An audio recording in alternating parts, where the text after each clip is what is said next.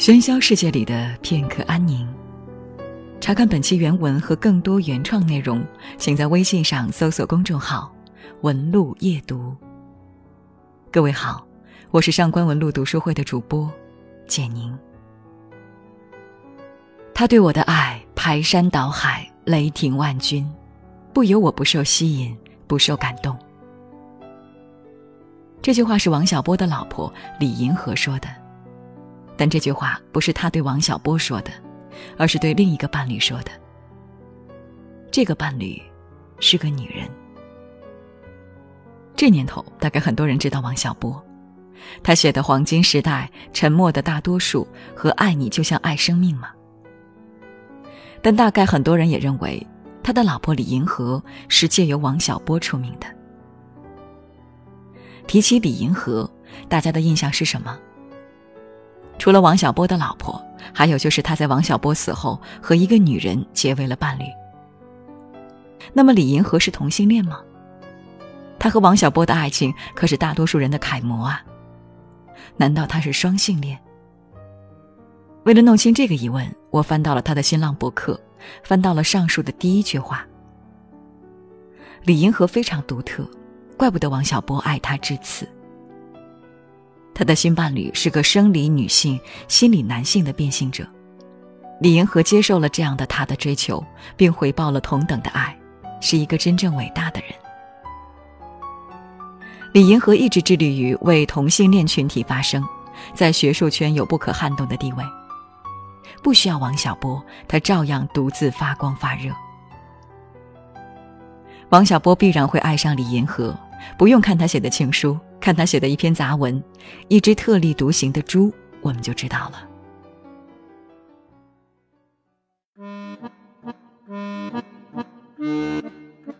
插队的时候，我喂过猪，也放过牛。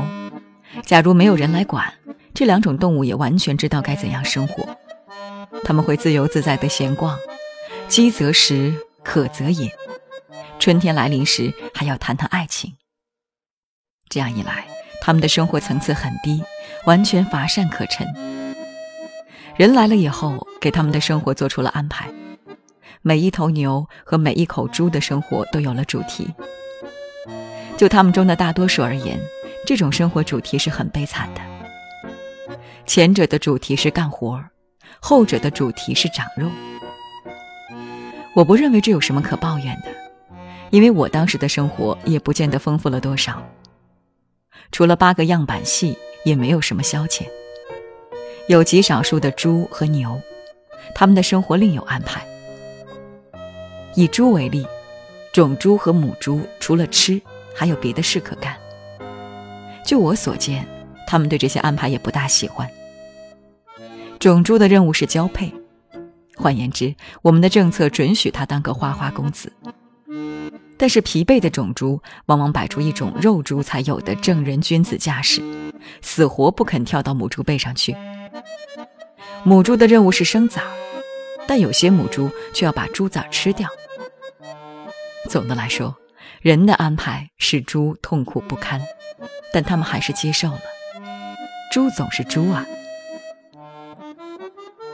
对生活做种种设置是人特有的品性，不光是设置动物。也设置自己。我们知道，在古希腊有个斯巴达，那里的生活被设置的了无生趣，其目的就是要使男人成为亡命战士，使女人成为生育机器。前者像些斗鸡，后者像些母猪。这两类动物是很特别的，但我以为他们肯定不喜欢自己的生活。但不喜欢又能怎么样？人也好。动物也罢，都很难改变自己的命运。以下谈到的一只猪有些与众不同。我喂猪时，它已经有四五岁了。从名分上说，它是肉猪，但长得又黑又瘦，两眼炯炯有光。这家伙像山羊一样敏捷，一米高的猪栏一跳就过。它还能跳上猪圈的房顶，这一点又像是猫。所以，他总是到处游逛，根本就不在圈里待着。所有喂过猪的知青都把他当宠儿来对待，他也是我的宠儿，因为他只对知青好，容许他们走到三米之内。要是别的人，他早就跑了。他是公的，原本该敲掉。不过你去试试看，哪怕你把敲猪刀藏在身后，他也能嗅出来，朝你瞪大眼睛，嗷嗷地吼起来。我总是用细米糠熬的粥喂它，等它吃够了以后，才把糠兑到野草里喂别的猪。其他猪看了嫉妒，一起嚷起来。这时候，整个猪场一片鬼哭狼嚎。但我和他都不在乎。吃饱了以后，他就跳上房顶去晒太阳，或者模仿各种声音。他会学汽车响、拖拉机响，学的都很像。有时整天不见踪影，我估计他到附近的村寨里找母猪去了。我们这里有母猪，都关在圈里，被过度的生育搞得走了形，又脏又臭。他对他们不感兴趣。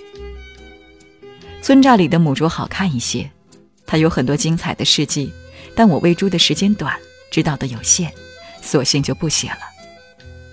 总而言之，所有喂过猪的知青都喜欢它，喜欢它特立独行的派头，还说他活得潇洒。但老乡们就不这么浪漫，他们说这猪不正经。领导则痛恨他，这一点以后还要谈到。我对他则不只是喜欢，我尊敬他，常常不顾自己虚长十几岁这一现实，把他叫做猪兄。如前所述，这位猪兄会模仿各种声音，我想他也学过人说话，但没有学会。假如学会了，我们就可以做倾心之谈。但这不能怪他，人和猪的音色差得太远了。后来，朱兄学会了汽笛叫，这个本领给他招来了麻烦。我们那里有座糖厂，中午要鸣一次汽笛，让工人换班。我们队下地干活时，听见这次汽笛响就收工回来。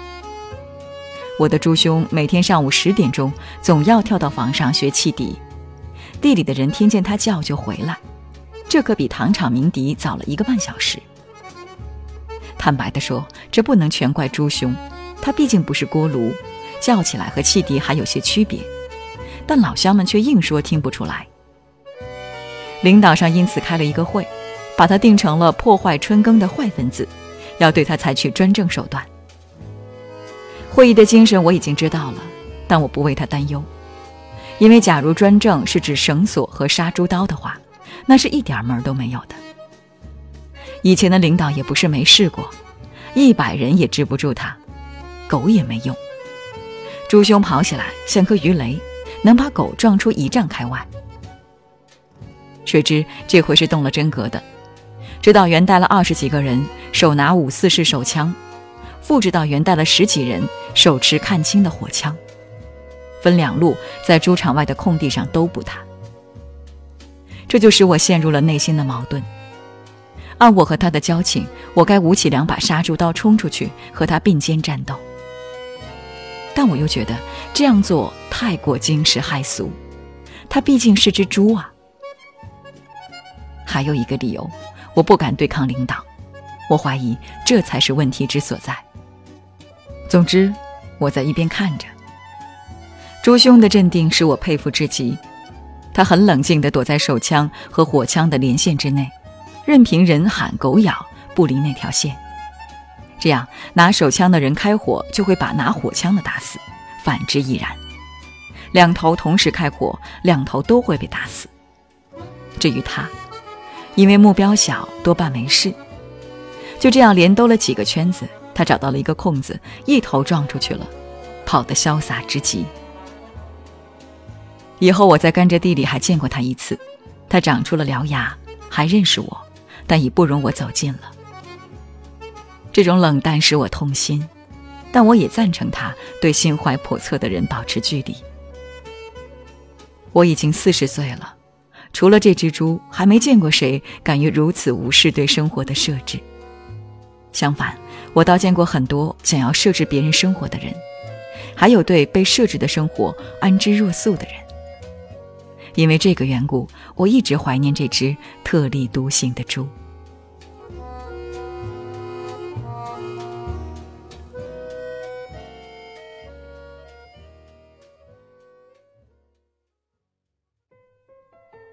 看完这篇文章我们知道从十几岁到四十岁王小波爱极了这种特立独行，连同喜爱有这种特立独行的一只猪，更何况是像李银河这样特立独行的人呢？文中的一只猪被人设置了生活的主题，被阉了长肉，或者不停的交配。不仅是猪啊、狗啊，人也有自己生活的主题，往往也是被人自己设置的。比如必须买房，必须结婚生子，必须在多少岁之前买房和结婚生子。人呢，通常对这种生活的设置安之若素。还喜欢联合大家伙插手设置别人的生活，但这只猪不同，令王小波怀念、喜爱、尊敬不已。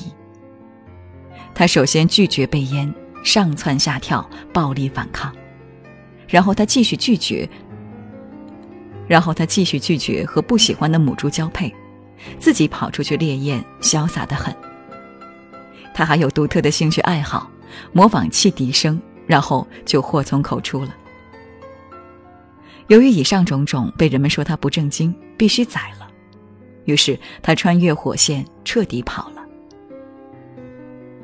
很多人可能被逼急了，也有勇气逃出升天，但没逼到一个点，就这么受着了。在人群中疲于奔命，做着不喜欢的工作，住着不满意的房子，没空读书，没空旅游，没空回家看看。总之，有很多不敢舍弃的东西，却并不能换来一个自己喜爱的生活。我见过很多人喜欢拿一只特立独行的猪来作为网名或签名，他们这是期望做个特立独行的人呐。